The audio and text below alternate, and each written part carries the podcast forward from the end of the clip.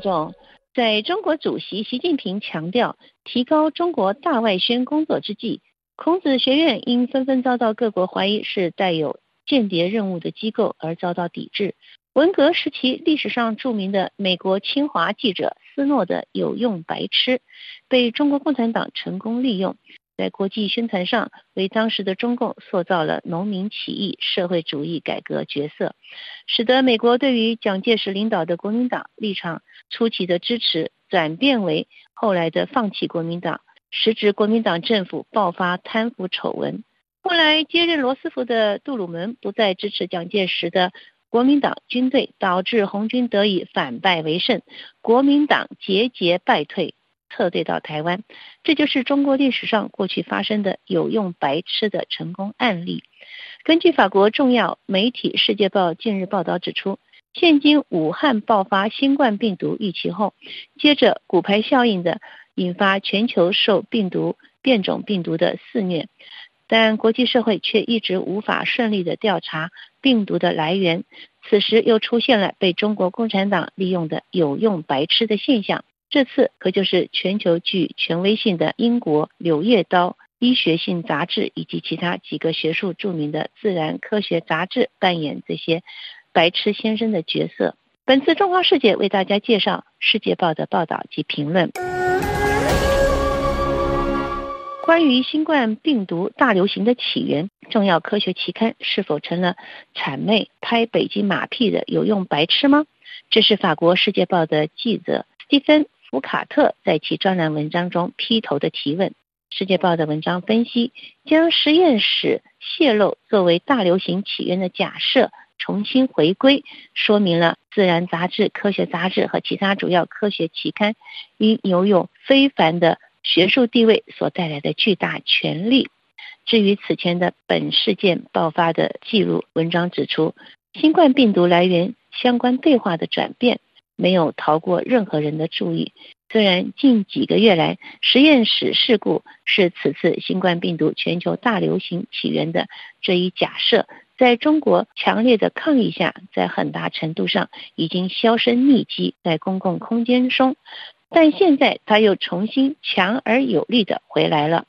还带有一种迄今为止从未有过的合法性来衡量它。以至于在某些人错误的看来，似乎此案已经经过大家审视过，并认为这个新冠病毒确实在失误下、不小心之下，无意中从一个武汉的病毒实验室泄露，或者说是动物身上带着病毒传给人类而造成感染的说法。一年多来，这些说法似乎是确定的，而且造成科学论述上共同的意识。那种自然人畜感染、共同患病而溢出的虚拟假设，今天已经成为了一个简单的假设，在全球占了舆论的主导地位，并且需要加以证实。到底这事是怎么发生的呢？从形式上来讲，和一年前已经存在支持是因实验室外泄病毒的假设说法相比，今天并没有获得更多这方面的证据。然而，情势有所转变的触发因素是来自一份由十八名研究人员共同签署，并于五月十三日发表在科学杂志上的两页的文本。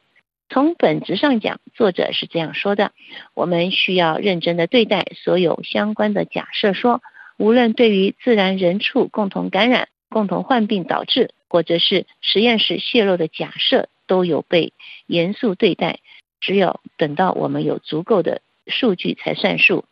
文章说，我们有理由想知道，为什么这样的真理需要十八个月才能够在学术文件中表现出来呢？该案说明了知名高度的学术期刊，如《自然科学》和《柳叶刀》等其他的期刊的非凡力量。这些著名学术刊物扮演的角色，就是。建构科学辩论的框架，然后灌输给社会大众。他们激发对某些问题的争论，但也把其他的讨论大门关闭。这就是本案发生的事情。在线上网络杂志《Unheard》，记者伊恩·比雷尔加强了这一观点，并同时怀疑这些大型科学期刊是不是病毒爆发后充当了中国政府的有用白痴？这名独立报的《Independent》的前副主编指出，这些重量级的学术期刊一直在支持宣传。强调人畜共患病导致了病毒外泄的叙述，但他们对于这一点却没有提出任何确凿的证据，可以表明确实会发生这样的事情。世界报指出，这是明目张胆的不对称。几个月来，这些科学家们展开了试图强调需要进行科学辩论的想法。他们指出，实验室泄露的假说应该被证实。但他们却总是经常性的看到自己的文章被拒绝，一直到了五月十三日，《科学》杂志才接受相关论述的投稿文章。这种不对称有时是显而易见的。在二零二零年二月十九日，著名的《柳叶刀》杂志发表了一封来自二十七位科学家的简短信函。声称新冠病毒的自然起源已经得到证实，以及确定的说，任何提及可能发生在实验室泄露事故，都只能是阴谋论的结果。由于《柳叶刀》具有医学上的权威性地位，这论及阴谋论的几行字，对于人们对这件事情的看法有深刻的影响力，让人们心中牢牢记住了这个看法。然后由其他的科学家也错误的如此保证。这很明显的一些大的科学杂志的出版商，并未共同密谋扼杀这主题的辩论，他们只是受到了学术界普遍存在的偏见的影响。科学历史学家、加拿大阿尔伯塔大学的布利斯研究人员和美国哈佛大学的欧雷斯克和他们的同事，在二零一三年的一项研究中。很好的描述了所涉及到的气候的问题。他们说，科学性的基本和本质的价值导致了科学家非自愿性的选边站，去反对这些悲剧性的结果，也就是去反对所有颠覆人类社会政治或经济平衡的说法。在这种情况下，实验室泄露病毒事故说显然比自然人畜共患。感染病毒散布的说法，后果会更加悲剧性。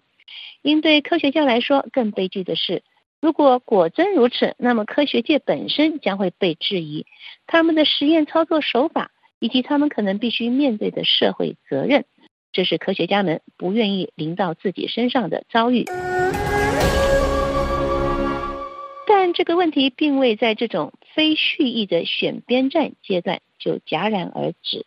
由于美国透明度的法律而导致的文件披露，表明了《柳叶刀》于二零二零年二月发表的简短专栏文章，不是由指定的该文本的第一作者的研究人员所撰写的，而是由一名共同签署人达斯扎克撰写的。达斯扎克是非政府组织生态健康联盟机构的主席。武汉病毒研究所蝙蝠冠状病毒研究工作的经济财力资助者，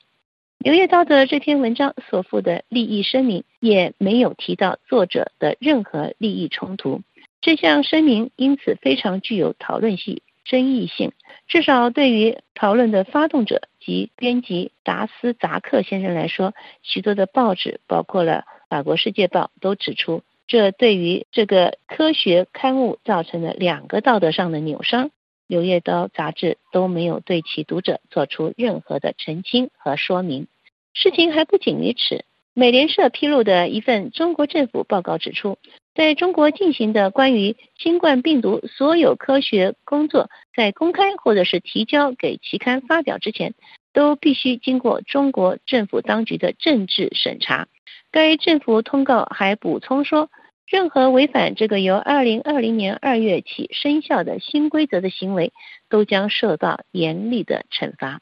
在发表他们的工作之前，期刊会谨慎地要求科学家报告对其研究工作的任何形式的干扰，是否有任何提供资助的组织或者公司参与了协议的设计呢？这些组织或者企业是否对？期刊的手稿进行了校对或修改呢？他们决定公布研究的结果了吗？